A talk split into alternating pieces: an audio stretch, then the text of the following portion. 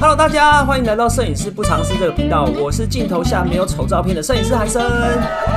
这个频道呢，主要是分享关于手机摄影还有单眼摄影的大小事。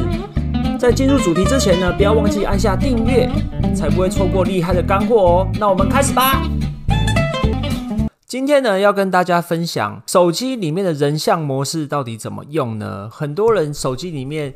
都有人像模式，买了高阶相机之后，人像模式就大啦啦在那里，但是却从来没有用过，很可惜。那今天跟大家简单分享一下人像模式到底怎么使用呢？如果大家有空的话呢，我想要请大家一起打开你手机里面的相机功能，然后呢，打开里面的人像模式。人像模式看起来就是拍人像，对不对？但是它其实有个隐藏功能哦，就是它可以控制你背景的深浅程度，就是你的背景要模糊或者是清楚，都可以透过人像模式来控制。我们看一下，你打开人像模式之后，右上角是不是有一个 F 的小按键？F 的小按键点进去之后呢，你会看到。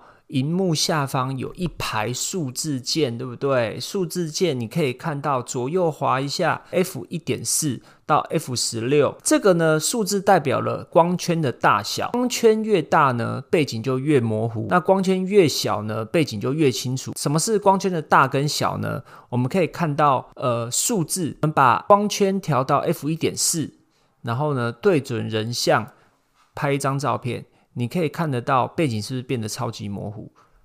然后呢，接着我们把 F 调整到 F 十六的部分，F 十六背景就会变得很清楚了。那这边呢的人像模式的光圈呢，它其实是用数位演算法的方式模拟真正的光学镜头，它在拍摄大光圈或者是小光圈时候的背景深浅模呃设计。背景深浅的程度，所以它跟画面的明暗程度都没有明显的差异，是因为手机透过演算法的方式，它已经把快门跟感光度已经做一个适当的调整了，所以这个部分就不用太过担心。那人像模式里面还有一些有趣的设定，比如说舞台灯光啊、摄影棚效果啊。